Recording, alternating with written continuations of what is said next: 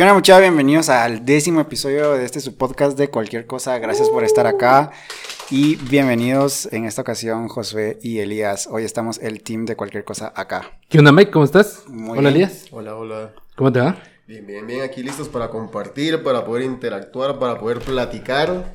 Y vamos a estar hablando de un tema muy genial que creo que a todos nos va a encantar. Para empezar, ya lo estábamos anunciando ahí acerca de las redes sociales, desde su inicio, nuestra experiencia con redes sociales. Y creo Así que es. es. un tema muy lindo. ¿Qué te parece, Mike? Pues está bastante interesante, va a estar un poquito nostálgico también, porque ahorita que, que nos decidimos por el, por el tema, eh, pues sí me recordé cuando, cuando, cuando comenzó esas redes sociales. Ahorita vamos a, a- a ver qué onda, pero entramos en materia de una vez. Ya no existe hi-fi.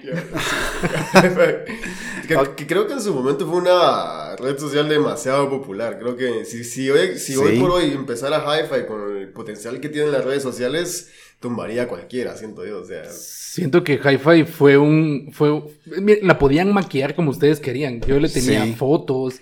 Hasta le podías poner música. Ajá, le podías poner música, podías poner el- eh, como un wallpaper. O, animabas tu fondo, Ajá. animabas el fondo. Era increíble, era increíble. O sea, literal era... el- Le podías poner el- la imagen de Piolín de la abuelita. Sí, y se sí, miraba sí, sí, cierto, es Era cierto. cool, ajá. Pero bueno, ahorita vamos a, a comenzar, de verdad, gracias por, por estar acá en este décimo episodio de este su podcast. La verdad es de que pa- pareciera mentira, pero ya llevamos más de 10 Diez. semanas grabando, así que... Nuestro décimo podcast. Ajá, ah, hemos tenido algunos baches ahí en donde hemos estado ausentes por diversas situaciones, pero créanme que estamos haciendo todo lo posible para poder eh, mejorar nuestro contenido y cada vez pues traer temas más interesantes, así que pues gracias y vamos a comenzar, así que vamos a comenzar hablando primero, Josué, si querés nos contaste un poquito de cómo fue que vos comenzaste a usar redes sociales, cuál fue la primera que vos usaste y... A la gran... Qué complicado. Creo que la primera red social que, que yo tuve fue en carta. Ala, ala, sí, yo también, yo también, ajá, yo también. Sí, Para sí, los sí. que no teníamos internet en casa, era el, el Encarta era el, era el Wikipedia de nuestra época. Sí, porque, bueno, si, no, si, si nos vamos a, a la- a lo que sostiene las redes sociales, que es la conexión a Internet, Correcto. yo me recuerdo que, que, bueno, bueno, acá con ustedes tenemos casi que nueve años de, de diferencia, pero yo todavía, Ah, sí. ajá, yo todavía, la primera conexión a Internet que tuve fue por medio de modem. Me recuerdo Creo que que, a- todos. ajá, que, que claro me dio un, un modem, Ajá. ajá, y, y, y con eso se, se le metía saldo o algo así, no me recuerdo muy bien, y entonces así uno se conectaba. Yo no tuve modem, yo sí tuve, sí tuve router, pero, o sea, era una velocidad así la más básica que encontrabas en aquella época. O sea, si quería dejar un, quería ver un video en YouTube, creo que sí, miraba YouTube, pero fue años después, lo tenía que dejar cargando para poder ir a verlo completo. Porque no lo podía ver como ahora que lo pones y lo miras al mismo tiempo a lo que estás viendo. En cambio, en aquel entonces lo dejaba pausado, iba a comer, regresaba y todavía le falta. Mi primera interacción para entrarme al internet fue en un café internet.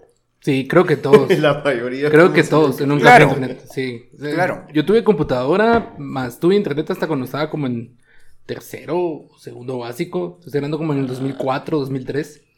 Sí, sí, sí, sí, pero sí, acá cuando estamos grabando, este, como a dos cuadras, había un internet en el que me iba a meter yo ahí. Yo me recuerdo que en aquel entonces me gastaba como 20 quetzales diarios de- en, en internet, que, que, pues hace 10 años. Y eso que era, de, de tres quetzales la media, Ajá, media hora. eh, sí, era, era, era caro. Ajá. Yo creo que el contexto, lo podría decir a nivel latinoamericano, no sé cómo será en otros países, pero a nivel regional, li- literalmente en Guatemala, o sea, los internets en, esa- en ese entonces explotaron, habían internets por todos lados. Sí, Sí, hablemos de la época de los eh, 90 específicamente. El, el inicio de los 90 fue donde más auge, creo yo, empezó a tener todo el tema de del manejo del Internet. Porque pues obviamente ya se tenía, mucha gente tenía acceso a él, pero eh, para nuestra generación, hablemos de los que tenemos de 30 años para arriba o para abajo, empezó casi desde los 90 a explotar. Que fue una de las épocas más críticas en el Internet, ¿no? Y aparte de todo que empezaban los juegos en línea, empezábamos a interactuar ya en chats que existían, podías conocer gente por otros lados, bueno, fue increíble. Y creo que sí. parte importante de, de nuestra infancia empezó ahí, ¿no? En la primera red social, el café internet, ni siquiera era el Sí, internet, el café café, internet. internet. como Yo, tal. yo pagaba cinco quetzales por una hora. Por una hora, Iba a ver mi hi-fi, actualizar mi hi-fi. A Ajá. ver, a ver qué me habían puesto. Eso era la- y, y no les pasaba de que, bueno, yo, a mí me agarró en época de colegio todavía, pero este, que quedaban con sus amigos. Muchas nos conectamos a las 4, nos conectamos a las, a las 5, o no sé, va, y se ponían todos de acuerdo y cabal justo a esa hora, todos aparecían en línea. Ajá. En Mira, Messenger. Creo que la primera red social, vuelvo a repetirlo, uh, fue, eh, por lo menos en nuestra interacción, fue el quedar con los cuates de conectarte. Fue ir al lugar, fue hablar con el encargado del, del café internet, de pagarle la media hora que te dieran tu usuario, entrar y poder conectarte a lo que fuera que quisieras. Y el que estaba a la par molestabas al de la par. Esa fue una red social increíble. Pero adentrando al tema de lo que es el, el mundo digital, pues sí, Josué, contanos tu experiencia en la primera red social con la que interactuaste. Bueno, creo que la, la primera red social con la que interactué directamente como tal podría ser entre Hi-Fi y Messenger. Creo que Messenger... eh, la- es que no, no puedo encontrar un chat tan divertido como Messenger. Hasta la fecha... Podías hacer de todo. O sea, podías estar hasta 60 personas platicando al mismo tiempo. Y a alguien se le ocurría mandar un, un ping o un ping, no sé cómo era, y empezaba a vibrar. Un zumbido. Un zumbido era, un ping. Un ping creo que eso fue en, en otra red social, pero y, Eso es en empe- BBM Messenger. y empezaba, y empezaban, y empezaban, y así como, ya, ya, por favor, dejen de enviar Ajá. zumbidos. Si Sí. querías hacer presencia, mandabas un zumbido. Eso era todo. Y, y sí, o sea, hi-fi, en mi época creo que todos en la clase teníamos hi-fi. Eh, increíblemente conocí personas que no estaban en mi entorno de colegio por medio del hi-fi. O sea, cumplió su ajá. función. Cumplió su función de, de- de interactuar con, con gente que no conocía. Sí, sí, en mi caso yo tenía agregado prácticamente que a todo el colegio donde yo estaba estudiando. O sea, no los conocía, no les hablaba, pero todos estaban en hi-fi. Ajá. El Messenger era más para interactuar con personas que ya tenía conocimiento Sí, que existían. era como más personal, Era más personal. Pero el hi-fi te da la, la oportunidad de poner tu foto de perfil y ya Sí, sí. interactuar un poquito más con gente que no conocías. Valga mencionar que Messenger es mucho más anterior a Hi-Fi. Sí, definitivamente. es anterior a Hi-Fi. Creo que ya, eh, para, ya para la época ya, ya había avanzado un poquito el tema de la red social, que, que es donde vos empezaste a interactuar, obviamente, ¿no? Sí. Y si, si no estoy mal, Hi-Fi fue fundado en el 2003. 2003, 2000 algo. Eh, en Guatemala fue muy popular. Sí, sí. fue, muy bastante. popular. Eh, seguramente había, ya existían otras redes, porque creo que Facebook ya estaba cuando Hi-Fi ya existía, pero aquí en Guatemala no era tan popular. MySpace también tuve, pero no fue tan relevante. Sí, sí, sí. Ok, bueno, ¿y vos empezaste a usar Hi-Fi por algún detalle en específico? ¿Alguna...? Lo que me encantaba del Hi-Fi era lo que les decía hace un rato fuera de, de- de micrófono, que lo podías personalizar a tu sabor y antojo. Eso sí. Va a sonar feo y le, le- le tenía una foto de, de un reggaetonero así en el fondo y, y le, y le podías poner música. O sea, era muy personalizable. O sea, eso es lo que, lo que creo que atraía a los jóvenes, que lo podías personalizar como, como, como vos querías. O sea, entrabas a otros hi-fi así todos darks. así Sí, todos- sí, sí, cabal. Estaba mucho, estaba muy de moda el tema emo, entonces habían muchos así hi-fi así bien emos y yo, wow. Ajá. Creo que eso es lo que, lo que más me encantó de la red social. Y Messenger, pues, como les decía, a la hora de hacer tareas era muy funcional. Era muy funcional hasta que alguien tirara el primer zumbido. Eso es cierto. Y vos, Elías, contanos cómo fue tu, tu primer contacto con redes sociales. Mira, mi primer contacto directo fue en una página que se llama elchat.com. Oh my god. Viejísima, no sé si alguna vez la pudieron usar, pero de hecho conocí mucha gente genial con la que logré platicar. No, es que ahí te entrabas y hablabas con medio mundo. O sea, si lograbas hacer match con alguien, lo podías tallar y decir, vos sigamos la plática y seguías platicando. Pero todo el mundo hablaba ahí, o sea, era un chat general. Ya. No sé, ahí fue- era, era algo así demasiado revuelto, pero fue increíble. O sea, fue la primera vez que yo entré a eso, lo encontré. De hecho, aquí lo estoy viendo cabal, si lo pueden ver, es algo sin sentido. No sé qué ¿Cómo tal es? funciona ahora, pero en su momento. El chat.com. El chat.com. No, no es promoción, pero así, así se llama, literal. Pero entré y vaya a mencionar que conocí mucha gente. Fue, quedémonos de ver, ¿de dónde sos? De, de aquí de Guate, buenísimo. Y nos juntábamos en tal lado, va, eran hombres. De repente con una chica quedábamos, digo que, va, tal, y quedábamos. Habían veces que no me animaba porque no sabía, pero mi primera interacción con las redes sociales fue directamente con esta, con esta página, el chat.com.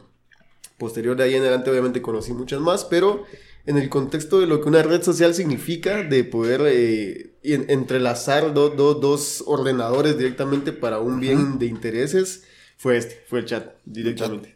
Qué interesante, esa sí no la conocía. Es viejísima. No, así no. ¿Y vos, Mike? ¿Con cuál empezaste? Fíjate que yo empecé con Hi-Fi. Empecé con Hi-Fi y con Messenger. Y lo que les contabas ahorita hace, hace un momento, que quedábamos con, con los amigos del colegio, miren muchachos, nos conectamos a, a tal hora. Porque en Messenger eh, te, eh, te notificaba cada vez que alguien se conectaba. Vos estabas tranquilo haciendo tu Mm. tarea y te salía como la ventana emergente así en una esquinita. Así como Josué se conectó. Ajá, ajá.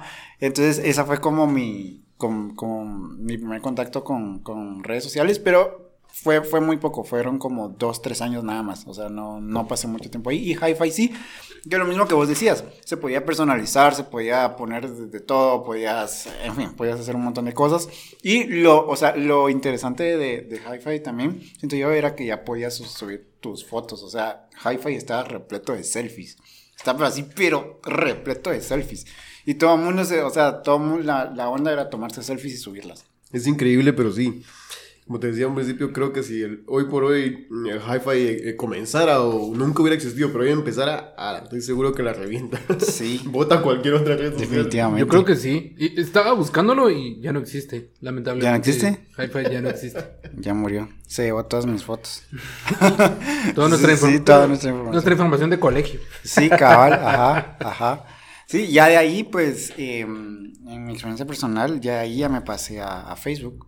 O sea, Sí, creo que todos hicimos el salto hacia Facebook. Ajá. A mí no mucho me gustó porque venía de una plataforma tan, tan modificable y entras, y entras a Facebook azul con blanco. Y así como, Sí, ¿y qué puedo hacer acá? ¿Le puedo poner un stick? No, no puedo. ¿Le puedo poner fondo de reggaetón? No, no le puedo poner fondo de reggaetón. yo creo que en aquel entonces ni siquiera existía lo que ahora conocemos como foto de portada. Era solo foto de perfil, tu información y una lista cuadrada de tus amigos y, y ya. Te voy a ser sincero, yo abrí Facebook porque había una un juego de, de Farm, no sé qué, de Mm, ujú. Farm Village. o algo Sí, así. ajá. Entonces todos tenían su, su, su granja y dije, voy a abrir mi granja y por eso abrí Facebook. Vamos a hacer una pequeña parada técnica que algo aquí nos está fallando. Continuamos, regresamos después de una parada técnica. Nunca, no hay episodio en el que no tengamos un inconveniente con el equipo acá. Somos nuevos, después de 10 episodios. Es tu micrófono. Sí, sí, siempre es mi micrófono, no sé por qué. Pero bueno, ya lo solucionamos, esperamos que no se vuelva a repetir. Pero bueno, entre, entre todo el contexto, creo que nosotros, eh, pues diferentes épocas o diferentes contextos en los que vivimos, experimentamos diferentes redes sociales. Eh, cabe mencionar que, pues obviamente yo pude experimentar otras, entre ellas, aparte del chat, pues ex- empecé a experimentar con Messenger, que fue una de las primerísimas. eh, causa de colegio, pero como decís vos, sí o sí es cuando más tenés interacción con alguien, era más personal. Dicho sea de paso, conocí una persona muy genial en, en- en Messenger. Hice match con esta persona en Messenger, no pregunté ni cómo, porque la verdad que no sé ni cómo hice, cómo conocí su contacto, pero era de Colombia.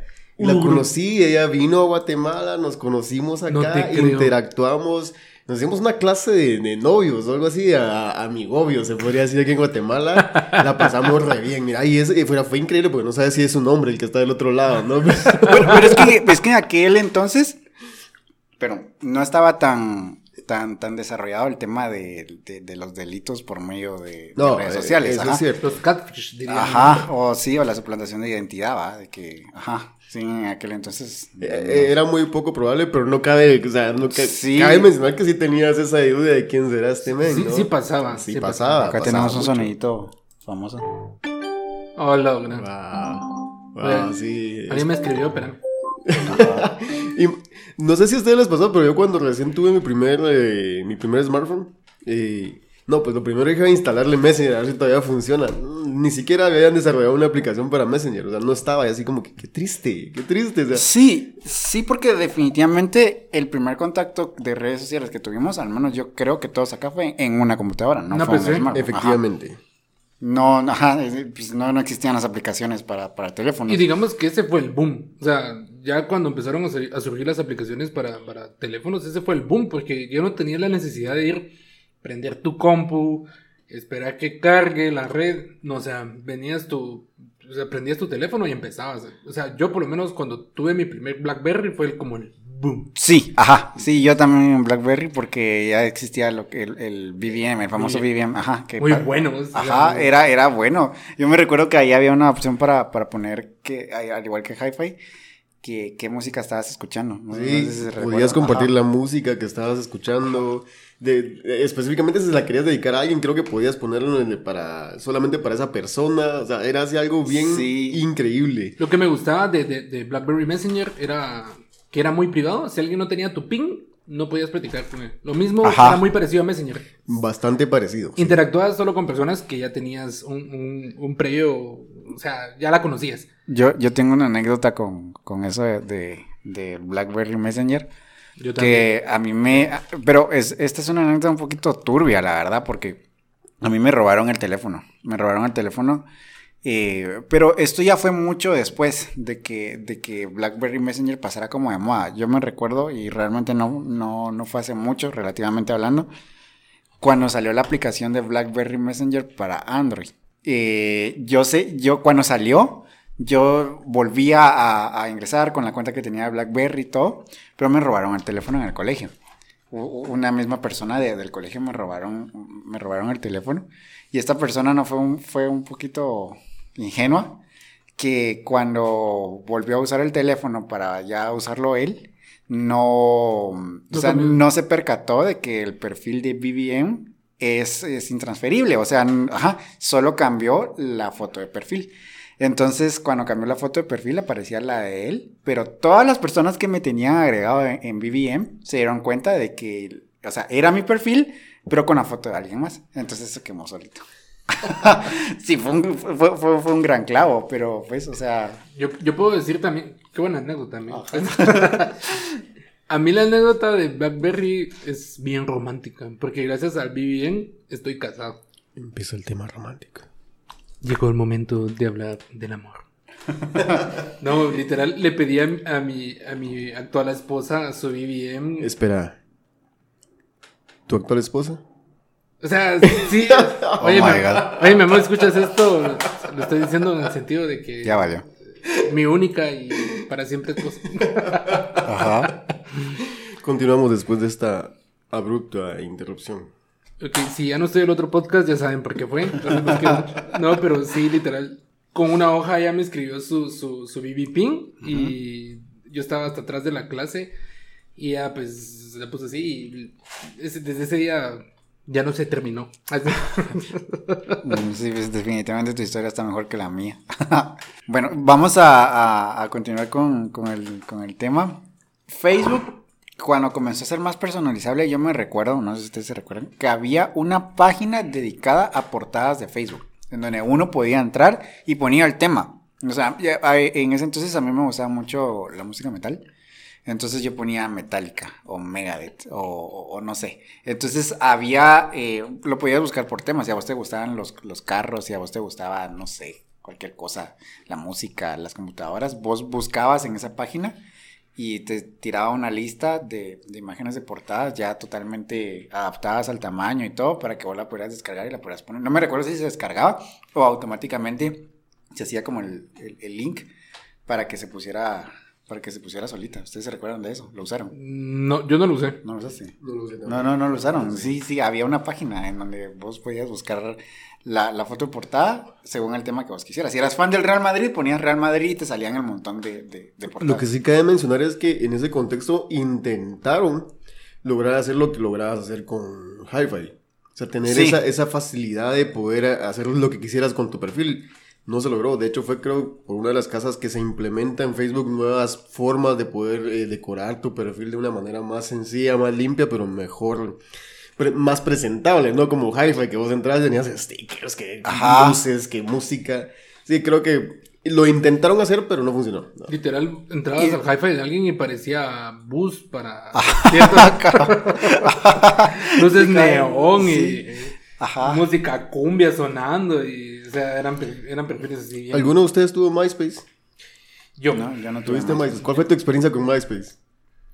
voy a ser bien honesto, yo tuve MySpace por una canción que en su época sonó mucho. y era raro porque la canción era la canción era mala, pues. Dila, por favor. Esa no me la sé contar. Era una canción de reggaetón, babas. ¿Qué decía? A la- no, no me recuerdo la letra, pero literal eh, él conoce una chava y ya no sabe nada de ella y la canción habla de que ya no tiene, no tiene ni su MySpace, ¿va? que quisiera por lo menos saber algo de ella por su MySpace y yo, Ah. MySpace, ¿qué es MySpace, va? Y fui al café de internet y MySpace, ah, un MySpace, y, no sé, cosas de, de, de uno de adolescente y creé mi perfil de MySpace por la canción. No, no, no, no me la sabía. No, Sí. no me la sabía. No, recomendación, no vayan a escuchar la canción, por favor. Mira, pero MySpace fue en su momento como eh, la red social para otro tipo de gente. O sea, Más cool. Más cool, gente más cool. O sea, si vos tenías, en su momento vos usabas Messenger, eras porque eras parte del clan, ¿no? Eras parte Sí. de todos. Pero en un momento sucedió que cuando ya empezó Hi-Fi y empezó a tener fuerza todo este tipo de- de redes sociales, que por ahí pueden haber otras más, que tal vez en Guatemala no tuvieron mucho impacto, pero por lo menos Hi-Fi fue una de las que más tuvo. Pero si vos tenías MySpace, mm, ya no pertenecías a la élite de Hi-Fi, ya eras como que superior. Sí, Eras tenías... un ser superior. sí. Era básicamente lo que pasaba con BBM, o sea, ajá, porque... Exactamente. Y es lo que pasó en su momento con Instagram. Si vos tenías Sí. Facebook y lo dejabas de usar porque hacías tu perfil de Instagram, ya pertenecías a otro tipo de, de grupo social, por decirlo Sí, de una sí, sí, manera. me recuerdo, te- ajá. y era bien marcado, no me dejarás mentir. Yo me recuerdo que tuve uno de los primeros iPhones cuando, no directamente cuando salieron, pero sí en sus primeros años. Y, o sea, ya traía, ya traía instalado Instagram. Instagram, ajá, es que, ajá. Ese, era, es que ese era el clavo de, de Instagram, bueno, no era el clavo, era el diferenciador de Instagram, que Instagram no lo puedes usar en una computadora. Instagram solo se podía usar en un smartphone. Literal, era algo tan revolucionario y hasta la fecha pues impacta y es de que se volvió un mundo de imágenes. O sea, en su época era más compartir algo, algo personal, una imagen de tu gato, una imagen de tu pez, una imagen, una imagen tuya. Pero, o sea, literal se volvió un álbum, un álbum de fotos profesionales. de- o sea, de verdad, Instagram la reventó. O sea, Sí. yo tuve Instagram como en el 2000, a la 2011, 2010, por ahí. O sea, ya estamos hablando de hace bastante tiempo. Casi 10 años. Casi 10 10 años. años, ajá. sí, 10 años de Instagram más o menos. Sí, no, yo, sí, 11 Instagram. años específicamente. Ujú. Instagram no, ya, o sea, a mí sí me costó tener Instagram porque yo no, a mí no, no tenía smartphone. Pero lo que sí me recuerdo para, para ir como eh, concluyendo un poquito el, el tema de Facebook, no sé si se recuerdan de que como antes el tener datos en un teléfono era muy caro. Y había una opción de en donde podías entrar a, a Facebook gratis, que se ponía 0.facebook y ya entrabas. No, no se recuerdan de eso, ¿no? Mm, Yo no. Sí, sí. Yo, Sí. yo creo que cuando tuve Facebook ya trabajaba. Entonces, me recuerdo que una de las primeras cosas que hice cuando empecé a trabajar fue tener mi, mi, mi plan de datos. Entonces, Sí, de hecho es un punto clave porque, o sea, te das cuenta, son dos contextos diferentes. Obviamente hablamos temas de edades, temas Ajá. de diferencia de años, porque Sí. sí, yo lo- efectivamente compré mi primer smartphone y de hecho ya traía Facebook, pues así como que, ah, Ajá. ah, Ajá. y lo ves en, en- en el teléfono, así es la compu y el teléfono es como, wow, qué increíble. sí. Y sí, ya trabajábamos, creo que esa es una diferencia. muy Sí, no, sí, cuando ustedes trabajaban yo todavía Yo, estaba. yo, yo tenía Facebook desde antes de que trabajara y tenía un LG Texter. Eh, me recuerdo bien que era un LG Texter. Se podía conectar a internet, solo que ¿Así? por medio de, de, de- de- metías una tarjeta y déjenme decirles que aquel entonces no había una regulación del internet. Porque a veces te podías conectar sin tener datos, sin haber pagado una tarjeta. Y era raro, porque a veces era, era de noche y yo probaba y me dejaba entrar a Facebook con mi LG Texter. ¿Por qué? No sé. ¿Por qué pasaba? Tampoco. Pero, o sea, yo Ajá. disfrutaba estar en mi LG Texter y, y empezaba revisando Facebook. ¿va? Y ahorita que mencionaste tarjetas, bueno, a mí todavía me tocó usar mm, BBM cuando, cuando se compraban las tarjetas específicas para BBM. ¿Ustedes las compraron? No, no, No. porque te repito. ya, mi- ya, ya tenías. Sí, porque mi primer teléfono fue una BlackBerry cuando me compré mi servicio de datos en, en Claro. Oh. Entonces ya traía el BBM de, de, de- Pero hablemos de redes sociales directamente. O sea, BlackBerry vino a, a romper también el contexto. Porque Sí. ya manejábamos redes sociales a nivel PC, ¿no? A nivel que lo que todo el mundo usaba. Pero BlackBerry viene a interrumpir el proceso de una red social como tal. Da un concepto, aparte te da una plataforma y te da un dispositivo y es como que todos quieren tener ahora Bla- BlackBerry. Ajá. Algo que yo creía y creo que muchos creímos en su momento es de que BBM era gratis. O sea, ah, es que es gratis. Porque en por el concepto de que en mi época tenías que comprar una tarjeta específicamente para mandar mensajes, SMS. Ajá. Entonces te cobraban a 10 len el mensaje, ¿va? De 7 en adelante te cobraban a 10 len el mensaje y... Una pausa. Para quien no sepa qué es un len, en Guatemala len le decimos al centavo. 10 lenes, ajá, 10 Serían centavos. 10 centavos de Guatemala. 10 Ajá. centavos de moneda de Quetzal. Ajá. de que- Sí, 10 lenes, entonces... eh, o sea, eso te costaba un, un- un mensaje de texto de SMS y cuando... O sea, en 10 mensajes ya te, ya te gastabas un quetzal. Ajá, entonces, y si tenías, y si le metías una tarjeta de 10 quetzales, tenías Cien 100 mensajes. O sea, y- o sea, y podías conversar con una persona toda la noche y se acabó. O sea, tenías que volver a comprar tu tarjeta. Entonces, cuando, por lo menos en mi época, tenías BBM, o sea, podías hablar con alguien Sí, toda la noche. O sea, ajá. toda la noche y, y cuando uno se casa, ¿y, mi, y mi saldo? sí, Sí. entonces uno cae en el contexto de que es gratis. Sabemos que, ahora ya lo entiendo, que no Nada es es gratis. gratis, nada sí, es nada, gratis. nada. Pero hablemos de lo gratuito, el- bueno, hablemos del cambio de lo gratuito en la interacción nosotros como usuario común de una red social que pasamos de, no sé, de Hi-Fi a Facebook y luego viene el upgrade a usar BBM. ¿Cuál fue su primera experiencia o cómo tomaron ustedes el hecho de cambiar la experiencia de BBM o de alguna otra red social por la que hoy es- quizás es menos considerada como una red social, pero quizás es la más común como WhatsApp? Fue- ¿Cómo, ¿Cómo fue el, el ¿Cómo, cambio? ¿Cómo sentiste el cambio? ¿Cómo, cómo, cómo lo viviste? ¿Qué fue como, eh, ¿para qué es? Fíjate que en mi experiencia yo me recuerdo de que ahí evidentemente ya tenía un smartphone. En aquel entonces eh, WhatsApp era gratis por un año y después ya tenías que pagar, no me recuerdo si un dólar 1.99. o 1.99 o algo así. Entonces lo que uno hacía cuando se acababa ese año, uno desinstalaba WhatsApp y lo volvía a instalar y funcionaba. Ajá, Eh. funcionaba, tenías otro año gratis, ajá. He de decir que como pasé de BlackBerry a iPhone, eh, tuve que pagar igual 1.99 por, por, el, por, el, por el WhatsApp. Y sí sentí raro el cambio, porque, o sea, quería, quería seguir teniendo BBM, Pero yo no tenía una BlackBerry, ¿va? Incluso creo que había BBM para Apple, no me recuerdo, no me recuerdo. Entonces me dijeron, yo sí, miren, y, que pásate a WhatsApp, ¿va? Ya muchos, muchos estaban ya comprando smartphones porque es un paréntesis, es decir, de que hubo una pequeña decadencia de BlackBerry. Entonces, todos los que tenían BlackBerry fue así como, ah, se puso malo. Entonces, todos ya empezaron a emigrar a los, a los famosos smartphones, ya compraron Samsung, yo me fui por Apple. Y pues así va. Sentí raro el cambio. La verdad es que sentí raro por muchas razones. O sea, los emojis no eran los mismos. Sí, eso es cierto. Ajá. No podía mandar un ping. Era lo que te decía, Ajá. el famoso ping. Sí, no, sí, no se puede. Ping, ping, ping, ping, ping. Ajá. Eh, solo era su número de teléfono. Si no tenía su número de teléfono, me tenían. Sí, yo, yo me recuerdo que yo no sabía cómo agregar a alguien en WhatsApp. Yo siempre, ¿cómo rayos se, se agrega a alguien en WhatsApp? Sí. Ajá, porque con BBM era de tu PIM y ya te aparecía, pero con, con, WhatsApp no. Ajá, y así como solo guardando el número, ¿qué, qué onda? ¿Qué, qué, ¿Qué pedo? está pasando ahí? Ajá. Otra red social que creo que no, no mencionamos, pero creo que es una red social trascendental de nuestra época es YouTube. Sí. YouTube, yo tengo YouTube, yo, vi- yo, vi- yo, yo consumo YouTube desde el 2008.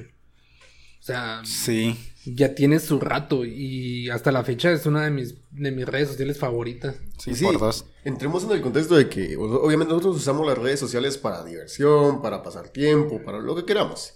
Sin embargo, tienen una función. ¿no? Sí. Eh, Y, y entrando en el contexto de la función, hablemos desde las más viejas que pueden existir, las más antiguas, eh, han tenido esa función de interacción, que es lo que busca al final del día la empresa que desarrolla esto.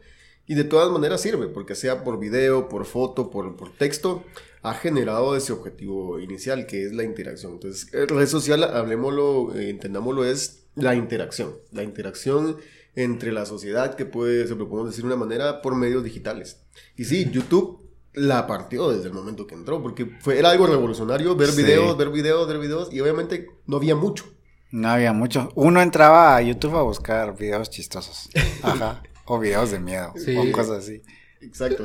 Ni, ni, ni siquiera existía el, el contexto o el tema de YouTubers, pues, o sea, Ajá. la gente empezó a crear contenido y caigo a lo mismo, con el mismo contexto que, que, que decía Elías y Miguel, era de pura diversión, era como hi-fi. La caída de Edgar.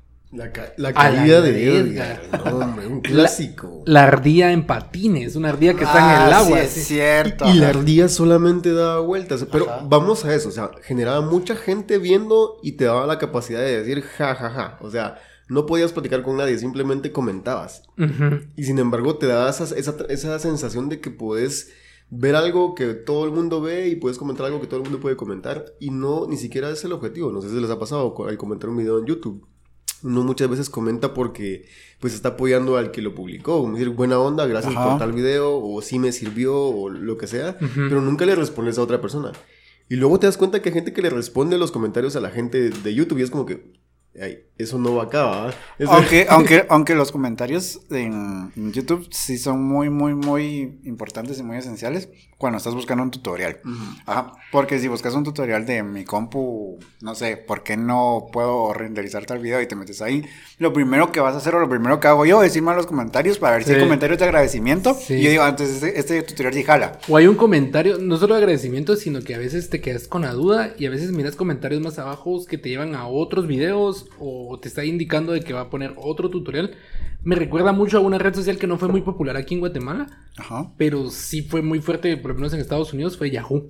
Y las famosas Yahoo, Yahoo, respuestas. Yahoo Respuestas. Continuamos después de una parada forzada otra vez. Lo lamento de verdad, no sé qué onda. Prom- prometo que lo voy a solucionar para el siguiente episodio. Repito, es tu micrófono. No tenemos patrocinadores, por lo tanto. Por favor, patrocínenos. Esteren, por favor. Steren, por favor, vamos a etiquetar a Steren Sí, que van ya es, ya es el segundo micrófono. Es el tercero, de hecho. voluntariamente. Hacemos un llamado a Steren.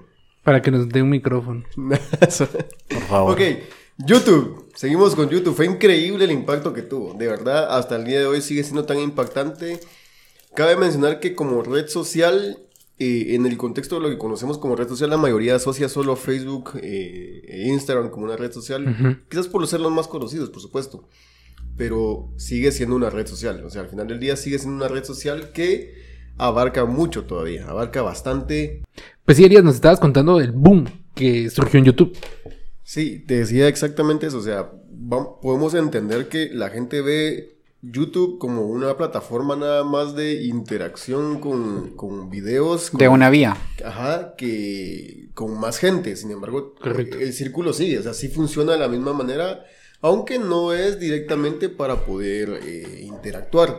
Sí. Cabe mencionar que sí, efectivamente yo he logrado contactar con gente ahí, he logrado platicar con gente ahí para lo que bien mencionabas, tutoriales, y ahí he hecho un match con esta persona y ya he podido platicar directamente con esta persona por correo, lo demás, o incluso con el mismo autor del video. Entonces, Ajá, es- es- ajá. esa, su función es totalmente diferente, pero, Pero- no deja de ser una red social. Pero, o sea, sí, en- entiendo ese contexto de que no es como una comunicación constante como en Facebook, pero literal es una comunidad. O sea, vos querés Sí. ver algo y eh, cómo desbloquear mi teléfono. YouTube te da 700 videos de cómo desbloquear tu teléfono. Ajá. Entonces, eh, esa comunidad que existe de, de- de gente que está interactuando, gente que está creando, gente que está innovando.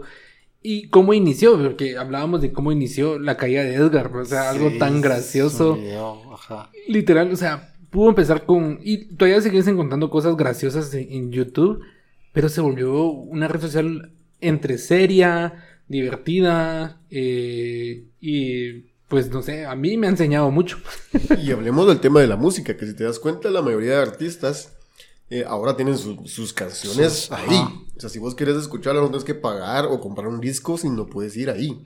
Es que yo, yo siento que con YouTube pasó lo que, lo que pasa con cualquier mm, competencia empresarial. Una vez que se metió la monetización a YouTube, o sea, todo el mundo estaba compitiendo de una manera totalmente agresiva para poder sacar la mayor cantidad de views posibles. Entonces, eh, eh, eso es lo que sucede cuando hay competencias. Cada vez hay creación de mejor contenido. Sí, Ajá. Yo- YouTube creo que es el, el cable del siglo XXI. Eh, Sí, porque ahí generas las views, o sea, no sé qué, qué, qué video tendrá mayor views, pero incluso te dan un premio por la cantidad de views que tenés en un video.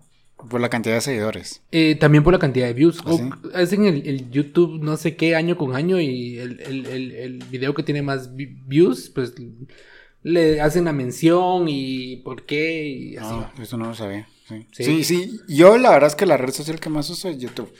Pero a mí me gusta mucho el contenido de divulgación científica, entonces yo... esa ha sido literalmente mi ventana del conocimiento.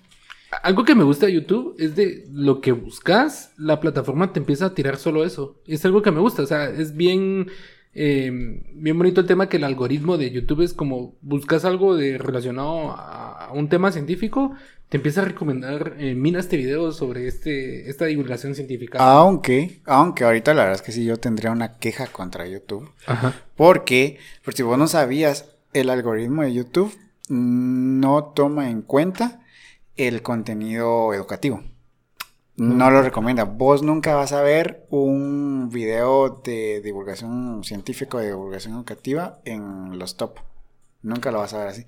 Y de hecho, gracias YouTube por tronarte a dos de mis, de, mis youtubers favoritos. De hecho, hace dos semanas se fue Javier Santaolalla de Date un blog y Date un mi de, de YouTube. ¿Por qué? Porque ya el algoritmo no está... Pues, lo, que, lo que sucede con el algoritmo de YouTube es de que si vos comenzás a buscar cosas del tema, obviamente te lo va a recomendar, como cualquier algoritmo de cualquier otra red social. Si vos buscas en Google calcetines, te va a comenzar a tirar eh, calcetines, calcetines por todos lados. Pero otra cosa es el posicionamiento orgánico en donde vos entras y en primera plana te aparece un video de un canal al cual vos no estás suscrito, pero que el algoritmo deduce que te podría gustar.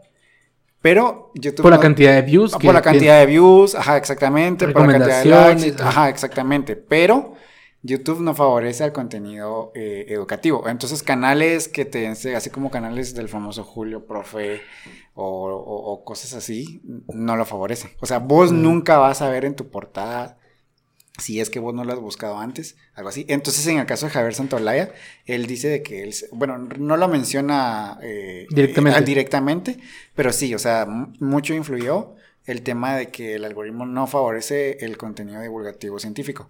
Entonces, ahí sí hay como un, un problema, porque yo que sigo, la mayoría de canales que yo sigo en YouTube son de divulgación científica, la mayoría en los últimos dos años se han estado viniendo abajo. Y han, tenido, perdón, han tenido que recurrir a otras maneras de monetización, como los es Patreon, en donde vos te suscribís para que ellos puedan tener eh, un, mejor o, mantener sus ingresos, porque si te vas al, a los youtubers famosos, alguien que, bueno, alguien que, que todo el mundo conoce, Luisito Comunica, ese bro se está bañando en dinero, pero porque cada video le deja un montón de dinero. Aún así, si se lo desmonetizan, tiene otros antiguos que siguen generando, que, siguen generando eso. ajá, pero en el, al menos en contenido científico no. Entonces sí, YouTube, perdón, pero me caes mal en ese sentido. Pero tocaste un tema muy, muy increíble, siempre adentrándonos en el, tema de la red social y conociendo YouTube. Ya nos, estacionamos en YouTube, creo que nos dimos cuenta que nos estacionamos en YouTube, pero, pero es un buen tema. Pero la culpa, o creo, si buscamos un culpable o un responsable, no es eh, la red social como tal, no es eh, eh, quien lo desarrolla, porque hablemos de que es un, no un código abierto, pero es un espacio abierto para quien quiera publicar. Obviamente tiene parámetros. Entonces, aquí sí hay un responsable de que temas de importancia y relevancia, que tengo que apoyar tu comentario, de que hay cosas que no tienen la importancia que deberían, no es de la plataforma, no, no es de la aplicación, es del usuario, porque el usuario está viendo cosas y lo digo con mucho respeto, entre ellos quizás pueda ir incluido yo o cualquier otro, que está viendo cosas que no necesariamente son en términos de estudio, de, de aplicación educativa. Definitivamente, es lo mismo que sucede en la vida real, o sea, vas a una biblioteca, la encuentras vacía, pero si anuncian un concierto, todo el mundo va a estar ahí. Así sea semanalmente el concierto, entonces creo que es también un, un tema lo que las redes ahorita actualmente están haciendo reflejan lo que pasa en la sociedad. Ah, necesitan generar dinero. Literalmente hay los mejores ingenieros de todo el mundo están trabajando en las Big Tech y su chance es hacer que vos pases el mayor tiempo posible en la red social. Y para eso te tienen que recomendar, perdón, pero entretenimiento que quizás Visual. no sea tan productivo como lo es la divulgación científica o el contenido educacional. La caída de... Ajá, ajá, entonces pues sí, sí, sí, la verdad es de que sí, si nos vamos como a... Creo que... a, la esencia del problema no es tanto la red social, porque pues la red social, como cualquier otro negocio, necesita hacer dinero. Algo, algo que nosotros vemos y tal vez las generaciones más cercanas a, este tiempo eh, no percibieron, es ese, ese, ese paso que se dio de la red social por entretenimiento literal de entretenimiento genuino que nosotros entrábamos a Facebook y tal vez ya, ya Facebook ya generaba, ya generaba, pero no a- al modo que lo genera ahora. O sea, ahora es monetización tras monetización, pero eh, cuando nosotros iniciamos, pues nos dábamos cuenta que no era así. O sea, Sí. era, sí. era más, se disfrutaba más el tema de la red social como tal, o sea, un- una plataforma para conectarte con tus cuates, para conocer a alguien que no conocías. Y tal vez en el fondo, el trasfondo sigue siendo el mismo, pero ahora es te vendo, te vendo, te vendo, te vendo, te vendo. Sí. Yo me recuerdo que Facebook antes no, no, no daba publicidad en, en sus videos de, de, de Watch. No, ajá. Ajá, vos mirabas, vos podías ver video tras video y ahí empezó que el- la tienda de Doña Chonita te está vendiendo Ajá. el nuevo televisor de no sé quién y que lo compre, compre, compre, compre. Y, o sea, y, y como quito esto. Incluso YouTube, eh, yo, yo pago YouTube Premium para quitarme el- eh, la publicidad. Ajá. O sea, yo- a mí me aburre. O sea, quiero ver un video y, y me aparece XY publicidad que aburre. Pero precisamente ese es otro problema, porque te estás quitando la publicidad. Y yo, perdón, perdón a los que están escuchando, pero yo defiendo mucho el contenido de divulgación científica. Pero cuando vos pagas YouTube Premium, o sea, vos ya no estás generando esos views de anuncios que permiten que el contenido sea monetizado. Entonces ahí es donde ya se comienza como, se comienzan a desviar esos fondos que podrían servir para este contenido ocasional. Por favor, por favor, a los que están escuchando, busquen contenido Sí. ocasional. O sea, Pero es- miren, esto es lo bonito. Y creo que eh, nos, saltamos así un montón de, de- de- de redes. Sí, Porque es cierto. Aquí tenemos como un... un, un listado, un- una, una línea temporal de redes. Y nos saltamos algunas. Y, y quiero llegar, eh, antes de saltarnos a, a lo que está potenciando actualmente.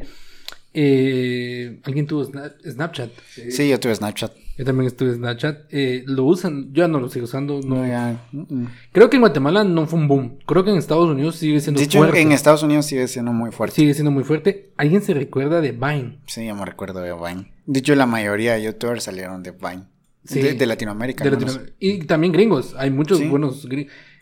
Nunca, o sea, es increíble la creatividad a qué nivel llega. Porque creo que eran cinco segundos. Eran cinco segundos. O sea, hacías contenido tan genial en cinco En segundos. Cinco segundos. Ajá. O sea, ahí sí las era lo que hablamos al inicio y lo que decía Elías. Las, las, las plataformas de redes sociales te dan esa libertad de que si vos sos creativo, la Sí. rompes. Correcto. La rompes. O sea, Y, y vamos al tema más conciso. O sea, la red social no está hecha y tocaron un punto que, me- que- me llama mucho la atención. Creo que lo hiciste mención tú, Mike. Vas a una, a una biblioteca, regularmente la encontrás vacía. Podrá sonar en el contexto, quizás no en todos lados, pero por lo menos aquí en Guatemala es donde lo vemos más. No ves a, a- a gente tratando de buscar ese tipo de información, de información. Hablemos del tema más conciso. ¿Por qué encontrás más contenido o buscas más contenido en una plataforma o en la web que en una biblioteca? Obviamente porque te acuerpa mucho más, te, te acuerpa con, con contenido que no está aquí en Guatemala, con temas que están desarrollados en el mundo, en países más desarrollados y todo lo demás. Entonces buscas eso en estas plataformas porque es donde más fácil lo encontrás, obviamente. Pero y cuando hablamos de que la plataforma como tal debería apoyarlo, también creo en eso. Creo en eso porque, sinceramente, eh, vamos en un mundo en desarrollo y aquí creo que podemos ir avanzando un poquito más en este tema para tal vez una siguiente ocasión lo vamos a, a, A a- conversar mucho más ampliamente. Es el mundo hacia dónde va. O sea, las redes sociales hasta el día de hoy ya hemos hablado que interactuamos, que empezamos que platicando con muchachas, que Ajá. con cuates, que esto y que lo otro, y que hasta el día de hoy ya estamos dando una red social para estudio, para aplicación, y ya encontramos la mo- monetización de esto. para ventas. Te das cuenta cómo creció, hacia dónde va, ¿no? Y en el tema educativo es un tema bien complejo, porque eh, lastimosamente el año pasado pues sucedió este tema de la pandemia y cambió el contexto. Se apertura la línea de la educación virtual, se apertura la idea a la gente que tenía la mente cerrada, el contexto de la posibilidad de crecimiento que hay en lo digital y en lo virtual. Y ahora que existe la necesidad de información digital más concisa y educación más concisa en plataformas, quien lo tiene, en este caso hablemos quizás eh, entidades educativas eh, privadas, pues enhorabuena, ¿no? Podrá funcionar como lo que funcionaba en nuestro momento como una encarta. Quien tenía una encarta Sí. tenía una, una ventana al mundo. Correcto. Pero quien no lo tiene, pues no, se ve limitado a este contexto. Si no está en YouTube, si no está en tal página, eh, Correcto. muy difícilmente tenés ese acceso a, a la información, al estudio o lo que sea. Enten- en- entendiendo siempre que, volvemos al contexto, es una red social. que no está hecha para eso. Sin embargo, hacia donde el mundo va, creo yo, eh, dicho sea de paso, si alguien lo escucha y lo quiere hacer o si no nos deja la idea, pues hagan una plataforma, hagamos una, una, una, una red social dedicada, porque existen páginas de Facebook, páginas de Instagram que comparten este contenido, pero Bienaventurado, hola mundo, dirían los programadores. Esto es, esta es la nueva era, donde estamos entrando a un contexto totalmente diferente. Es increíble cómo encontrás tantas redes sociales que nace una nueva cada cierto tiempo.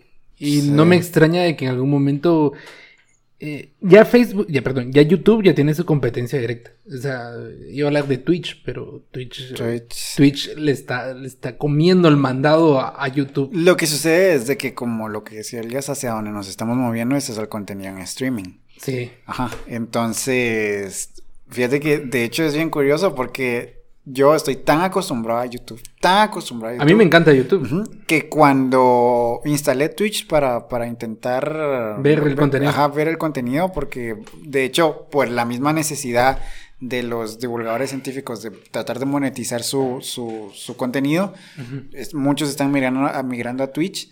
Yo quise el, año pasado, sí fue el año pasado, fue el año pasado en mayo cuando se lanzó el primer cohete de SpaceX, el Falcon 9. Correcto. Ajá. Pasaron la transmisión en, Twitch. ¿Crees que pude usar Twitch? No. No, o sea, y hasta la fecha no lo entiendo. Hasta la fecha no, no, entiendo cómo rayos es que funciona Twitch. Creo que yo tengo mi Twitch, eh, lo creé y todo. Eh, he visto algunas cosas, no, no he profundizado tanto.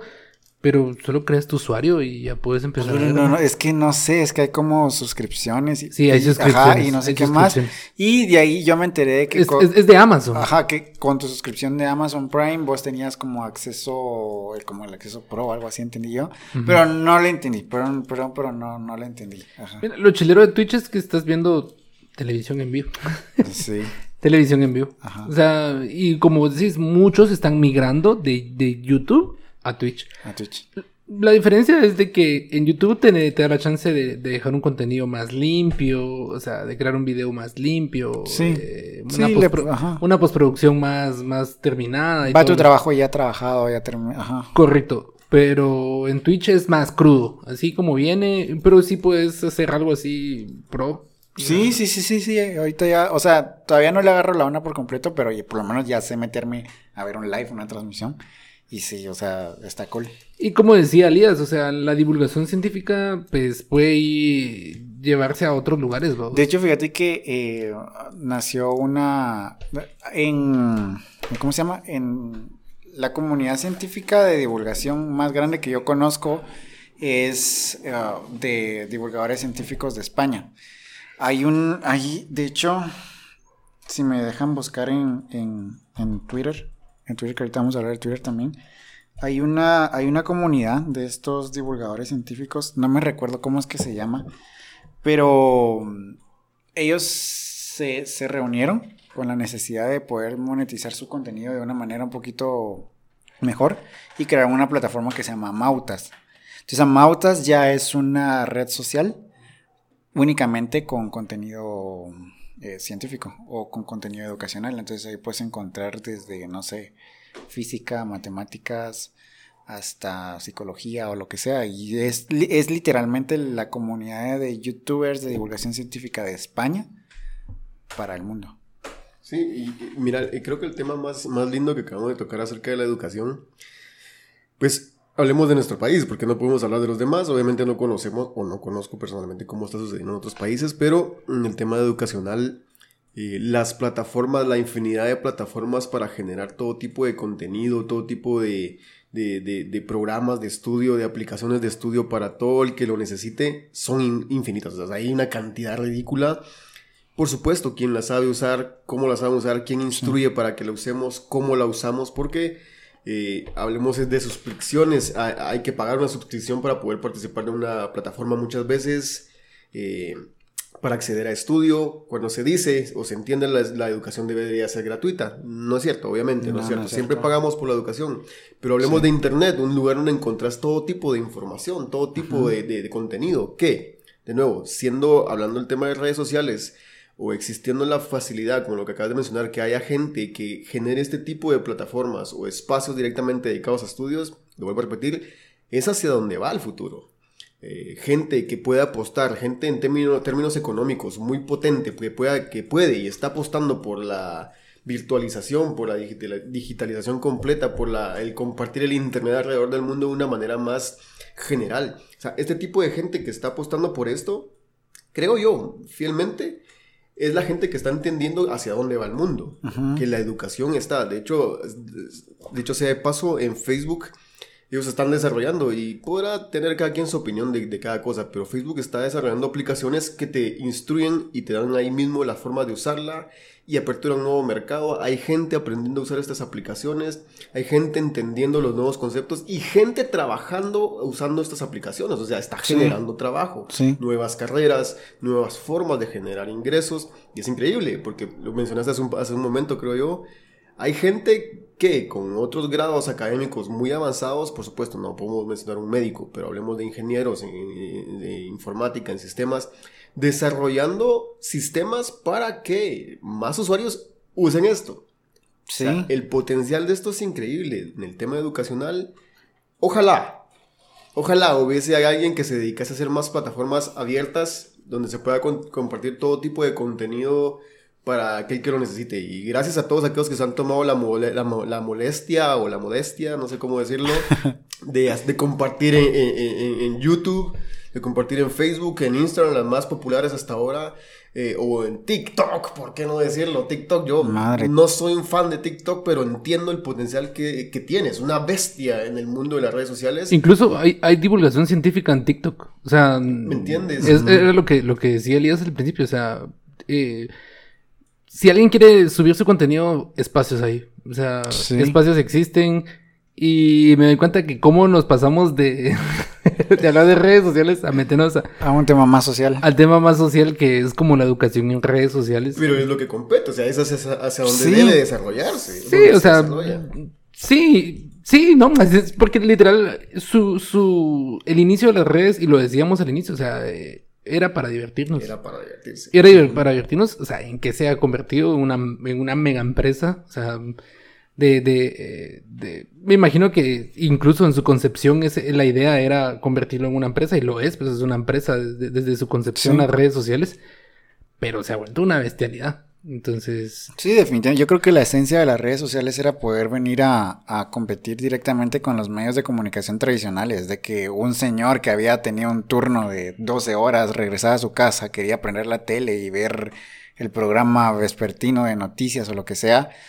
Es básicamente lo que a donde, a donde se migró el asunto. Ahora nosotros regresamos del trabajo, nos acostamos en la cama de nuestro cuarto y cansados y lo primero que hacemos es ver el teléfono y meternos a Facebook a ver qué hay de nuevo o a Instagram.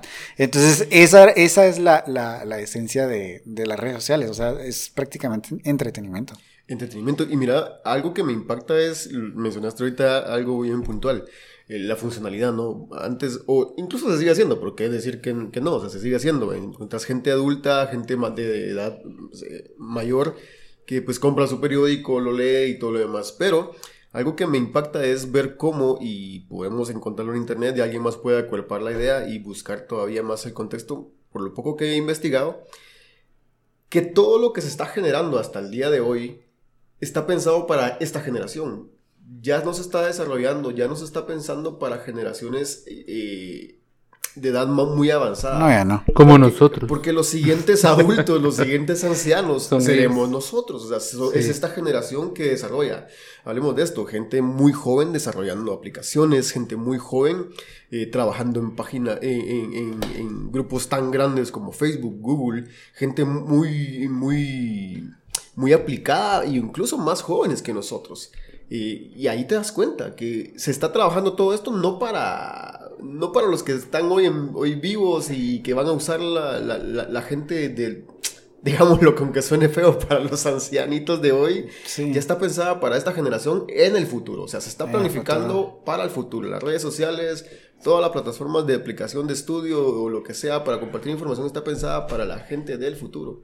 Y me encanta porque estamos siendo incluso 10, 20, 30 años adelante. Y lo, algo que tienes mucha razón, o sea, se están pensando las redes sociales para sus futuros clientes. O sea, son sus futuros clientes. O sea, Las generaciones más jóvenes de hoy son sus... Nosotros ya somos sus clientes. O sea, Sí. nosotros en este momento somos los clientes de las redes sociales. Correcto. Siguen, siguen subiendo contenido para nosotros porque creen que el contenido nostálgico es tan efectivo en redes sociales. Porque somos ese grupo, el grupo de la nostalgia. Y, y pues, o sea, eh, ellos son sus, sus futuros consumidores. Sí, sí, e- está, está, está grueso, pero para ir como suavizando un poquito el tema, ninguno de ustedes intentó ser youtuber. Yo, yo- yo sí intenté ser youtuber. Creo- sí, yo intenté ser youtuber. No, pero para, para, para. Ese silencio que hubo entre los tres así. Eh, Sí, yo sí intenté ser youtuber una vez porque... ¿Y qué, qué Ah, ah, subiste? no.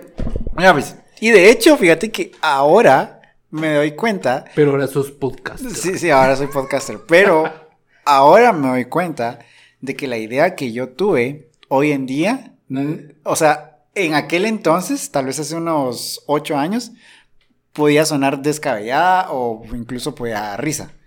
Pero hoy en día no, no está tan, tan, tan fuera de contexto, porque ah, no voy a mencionar nombres de, de los youtubers que, que miraba en aquel entonces, pero un youtuber guatemalteco muy conocido que hacía eh, ciertos doblajes por ahí, subía, subía... Ya lo dijiste. Sabía, más de alguien no sabrá, más de alguien no sabrá. Subía videos, entonces yo lo que intenté hacer fue reaccionar a los videos que esta persona hacía. Las famosas reacciones. No, no, no, es que él hacía esos doblajes. Entonces yo ponía como que el video de esta persona y encima un cuadrito de mí reaccionando y comentando es- Ah, e- e- ese, ese video o ese doblaje. De hecho, de paso, perdón que te interrumpa, pero es algo que hoy en día se está Hoy en día hay gente que come de esto, literalmente. No, no, las reacciones, de ajá, reacciones, en sí. Twitch. O sea, vo- vos vas a Twitch y hay mucha gente que está haciendo reacciones a mucho contenido que ya está en la plataforma. O sea, y, y como decía, o sea, come de eso, o sea, vive de eso. Ajá. Y vive muy Y bien. vive muy bien. Entonces no se debía haber seguido, pero ajá. Y es que ahí, ahí acabas de decir el punto clave de las redes sociales. Y lo dicen actualmente, es la constancia. Porque los, porque los primeros youtubers fueron los, los que consolidaron este tema. Porque fueron constantes. Y yo, yo, yo sigo o seguí un tiempo a, a Germán Garden- eh, Garmendia, creo que es.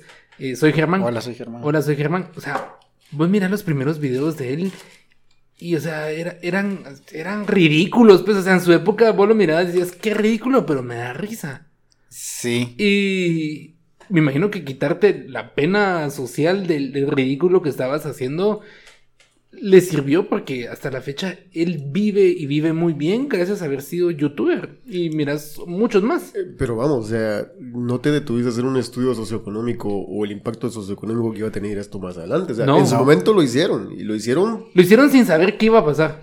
Ajá. Pero es que fíjate que un común denominador, no solamente youtubers, sino podrán ser podcasters o lo que sea, lo comenzaron a hacer literalmente porque les gustaba. Y la mayoría llega a la conclusión que lo hubieran seguido haciendo, aún si la plataforma no les hubiera pagado.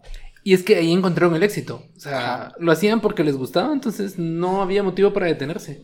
Veamos lo inteligente que ha sido eh, pues el ente creador de todo este tipo de situaciones eh, en el contexto de redes sociales. ¿Por qué? Porque encontró que su mejor cliente iba a ser el cliente que no estaba pensando en él, el cliente que no quería comprarle, sino el cliente que le podía generar. O sea, estas plataformas, estas redes sociales, todo esto está sobreviviendo porque hay gente que literalmente no necesita comprar, sino necesita Sí. simplemente exponer Sí, la expresarse. exposición y la expresión. Y, y para ir cerrando y para ir eh, vitaminando esto para una futura plática acerca de redes sociales, quizás con un experto vamos a encontrarnos por ahí. De hecho, dicho sea de paso, si ustedes son expertos en el tema de redes sociales, en el manejo de redes sociales, O si eres un youtuber famoso, te, te extendemos la invitación. te extendemos la Por invitación ahí para que, para que nos, nos puedas escribir en nuestro correo. Puedes encontrarlo ahí en nuestras páginas o en nuestras, las plataformas donde está el, el podcast. Pero sí, o sea, hasta el día de hoy, este contexto de redes sociales sigue siendo tan impactante como para poder ver un contenido simple que es una imagen de un gato eh, con un buenos días o un te quiero como para encontrar algo que te puede servir para muchas cosas a nivel de estudio.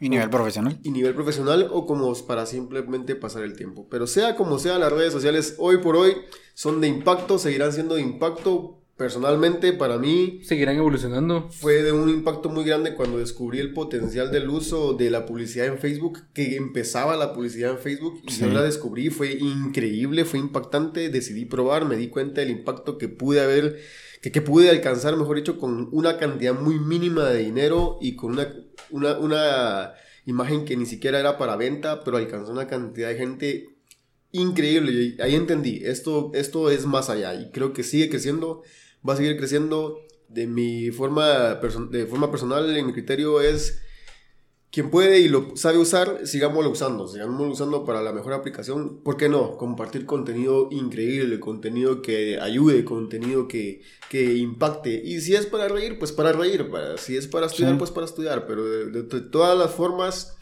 ser sabios también, usar nuestras redes sociales, aprender a usar las redes sociales, que no es solamente subir fotos, y entender algo, gente, amigos, compañeros de, todo el mundo donde nos escucha en Guatemala. Las redes sociales no son su vida.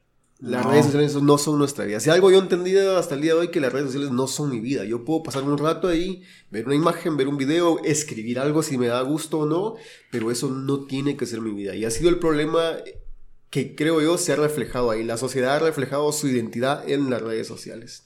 Y, sí. y, va a sonar feo y la verdad es que tu consejo es muy válido, pero lastimosamente no va a dejar de pasar.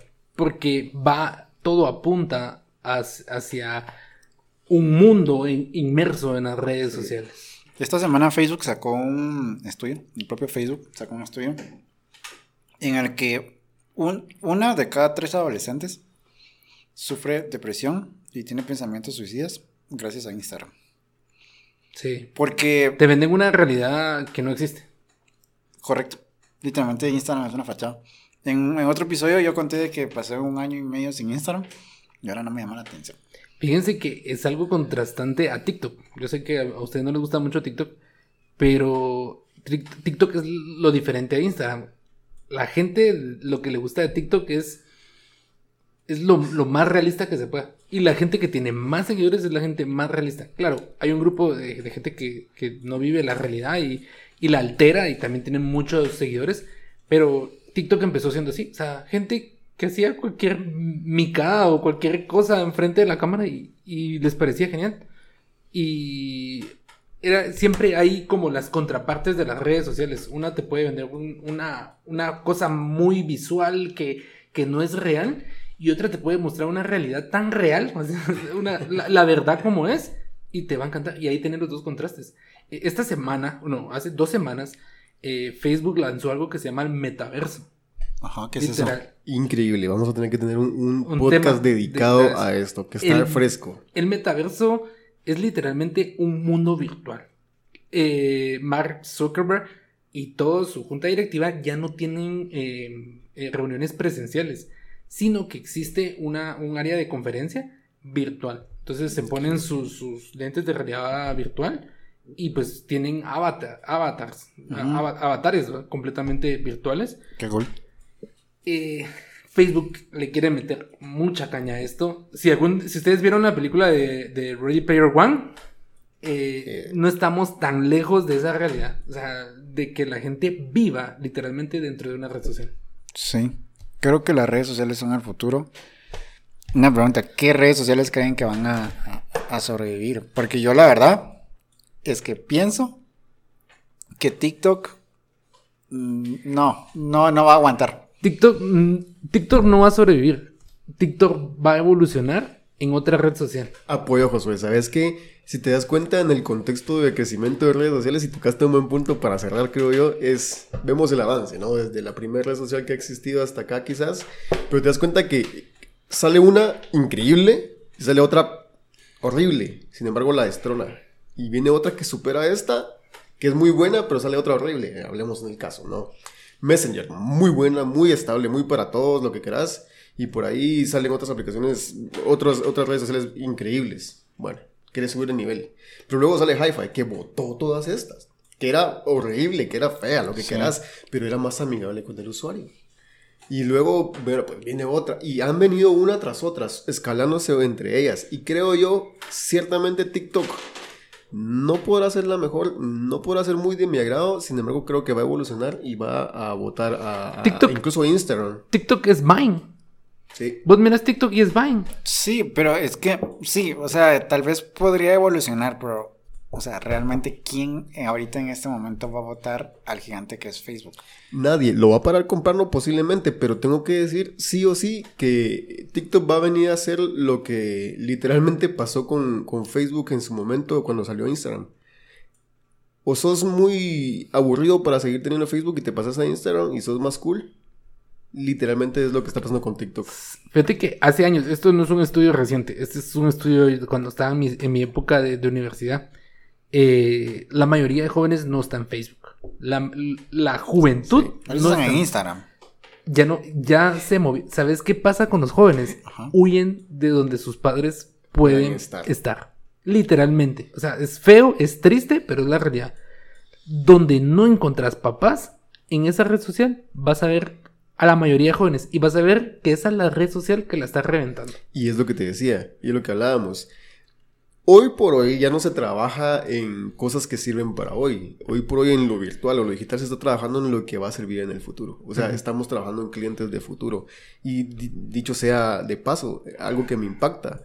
eh, si vas a un estudio de mercado, que es lo que más importa en el contexto de sí, redes sí. sociales, TikTok tiene un alcance ridículamente Claro. increíble. Claro, de hecho sí, hace dos semanas también salió la noticia de que TikTok ya superó a YouTube en horas de reproducción por usuario.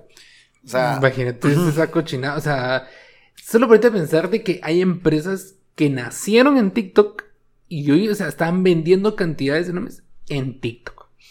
Bueno, sí, ahorita, ahorita me cayó también el pensamiento de que hasta este momento TikTok no está monetizando. eh, No, ajá. pero está a punto. Está a punto de, de empezar sí. a monetizar. O sea que si este es el momento en que la gente quiere generar views orgánicas, este es el momento. Recuérdenme algo, Hi-Fi daba publicidad. No, No. Ahí está la clave. ¿Te diste cuenta? Murió. Tuvo tanta potencia, tanto alcance, pero no logró escalarlo a lo que hizo Facebook. Que Facebook empezó a, a darte esa posibilidad de interactuar, pero también empezó a vender. Pero Facebook fue muy inteligente. Facebook te dio muchos años de libertad. O sea, Facebook te dio años y años de, de- de watch sin, sin, sin publicidad, de entrar a, a cualquier lugar. Miren, todo empezó y literal, el mismo usuario fue el que creó el monstruo de mercado que es Facebook. Sí, así ¿Por qué? es. Porque la gente empezó a vender cosas en Facebook. Así es. Entonces, Facebook, o sea, la gente está vendiendo sus chivas en Facebook, ¿va? Entonces, ¿qué hacemos? Metámosles un marketplace, ¿verdad? Ajá. Que es exactamente como te digo, lo que creo yo va a pasar con TikTok. Que ahorita está tranquilo. Pero, y nada, o sea, no tiene, quizás, ah, no lo conozco de, de lleno cómo está el tema en TikTok, pero lo que sí sé es que tiene una cantidad muy significativa de usuarios. Y ese, hoy por hoy, es el plus. TikTok es una, lo voy a decir así, TikTok es la contraparte de toda la red social Sí. norteamericana. Sí. Porque TikTok nace en China. Sí. TikTok tiene, y pues, por si no saben, sus datos están en China. Ajá. Entonces, sepan bien qué usuario van a meter a TikTok. Porque De hecho, ya hubo un intento fallido. eh, Donald Trump intentó negociar la compra de TikTok eh, por Sí. parte de Microsoft. Por parte de Microsoft, pero Y no se logró. no. O sea, TikTok comenzó, ya tiene unos sus 5 o 6 años. Incluso no se llamaba TikTok, tenía otro nombre en Asia. Pero la rompió en América. O sea, y ahora es, o sea, TikTok es todo. el- Si alguien tan potente como una nación, dicho sea como Estados Unidos, tiene ese interés por algo tan insigni- insignificante como una red social, es porque ah, el potencial que trae consigo es, sí. es muy grande. En algún momento sería bueno también tocar el tema de cuiden sus datos en redes. O sea, Totalmente. Cuiden sus Sí. datos, sus imágenes. Eh, ayer un amigo me, me- me mandó un link y me dice, mira, hay una página de donde puedes subir tu información. Te dan un tera, una nube, un tera de nube. Y se llama Terabox. Y yo dije, qué genial, ¿va? O sea, me voy a meter a buscar. Sí, literalmente te dan un tera gratis. Pero ahí viene la- no hay nada gratis en esta vida. No hay nada gratis. Hay, hay un, hay un, ya, ya nos extendimos, yo creo que vamos a ir terminando. Sí, sí, pero... Pero hay, hay un hay un documental en Netflix que se llama The Social Dilemma. Ah, sí, es muy bueno. Es muy bueno. Te va a dejar las ganas de usar redes, la verdad. Ajá, sí, sí, pueden ir a verlo, está cool. Pero mira, damos consejos, damos la idea, cada quien expone su experiencia, que creo que es hasta el día de hoy lo que hemos eh, hablado, hemos expandido el tema bastante, pero no cabe duda que es el futuro. O sea, es el futuro. ¿Por qué? Porque la sociedad, eh, volvemos al, al contexto de lo que red social significa, es una red que une sociedades. Sí. Es Sí. una red que une sociedades con la, intera- la facilidad que no tenés que estar con alguien presencialmente. Y otra vez, este tema de la pandemia, no sé qué pasó, la- cuál es la realidad de este contexto. No quiero entrar en temas de conspiraciones o algo por el estilo, pero lo que sí es notable es que abrió un, ap- aperturó una brecha. Que fue la, la- Definitivamente. la- y de hecho la pandemia ayudó un montón. ayudó un montón a lo que ya se estaba desarrollando. La Eh, impulsó, la catapultó con más fuerza. La catapultó. No le demos el crédito a la pandemia porque creo que suena feo, pero ciertamente el, el suceso obligó, creo que esa es la palabra con- eh, en concreto, eh, obligó al uso de plataformas virtuales y la digitaliz- digitalización que creo que va muy de la mano, pero sí, creo que al final del día la sociedad, las redes sociales que puedan existir en, en el vínculo personal eh, entre seres humanos, como todos los que somos, aquí no hay nadie que sea de Marte, ni de, ni de Júpiter, ni de algún otro planeta, eh, pues va orientada hacia allá. Y querramos o no querramos, podemos hoy dejarlas de usar, pero van a seguir creciendo. Solo, solo terminaré con una frase famosa de una serie. Espero que, que los que se recuerden de la serie lo piensen. El futuro es hoy, viejo. Sí. Aplausos, aplausos. Pero bueno, ok, Gracias, un tema Luis. muy interesante. La verdad es de que podemos dar para programas. Ya no hablamos de Twitter, no hablamos de, Rayos, de. Pinterest, ya no hablamos de Reddit, Creo que ya no hablamos. habrá segunda parte de este tema, eso seguro. Sí, está interesante. Así que pues ah, Y no tocamos Google. no tocamos Google. Ajá, es, son los monstruos, las Big Tech. Pero bueno, este, gracias por su tiempo. A los que nos escucharon, gracias a ustedes por eh, platicar. Tema muy interesante, la verdad es que está muy cool. Este, y pues bueno, nos vamos a ver en el siguiente episodio de este su podcast de cualquier cosa. Así que gracias por escucharnos. Josué. Gracias a todos por, por escucharnos en nuestro décimo episodio. La verdad es que estamos muy felices de, de llegar hasta este punto.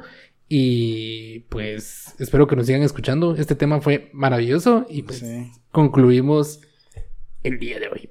Sí, es. eh, escúchenlo, si quieren escucharlo, váyanse, ahí estamos en Deezer de cualquier cosa, en Google Podcast, estamos en Apple Podcast, estamos en Spotify. Búsquenlo, escúchenlo, si quieren comentar, comenten, sean bienvenidos a comentar, por favor. Es un tema muy amplio, por ahí vamos a tener una segunda parte increíble acerca de, de- de- de este tema de las redes sociales.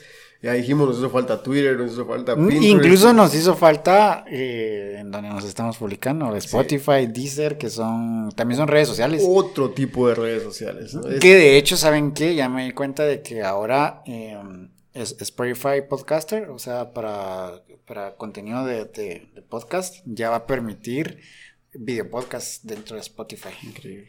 Pues bueno. Pero eso nace por la necesidad de que YouTube se está llevando todas las views. Entonces, ajá, vamos a- Twitch se los va a comer a todos. Twitch se los va a comer a todos. Y, y bueno, sí, síganos por favor, eh, búsquenos ahí, escuchen este increíble podcast que, tu- podcast que tuvimos hoy con nuestros amigos y compañeros Josué Batres y Miguel Ruiz y su servidor Elías Herrera.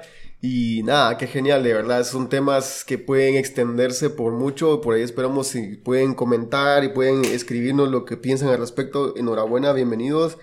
Y por favor, eh, sí, no cabe más hacer el consejo, cuiden lo que publican, cuiden lo que escriben, cuiden lo que muestran, pero por sobre todo, cuídense de no darle like a nuestra página. Sí, por favor. síganos Ahí así denle like, por favor. Por favor, un favor. de Y- cualquier cosa. sí. Y con mucho cariño, sus chavorrucos de toda la vida. Adiós. Adiós. Bye. Adiós. Descansen. Adiós. Bye.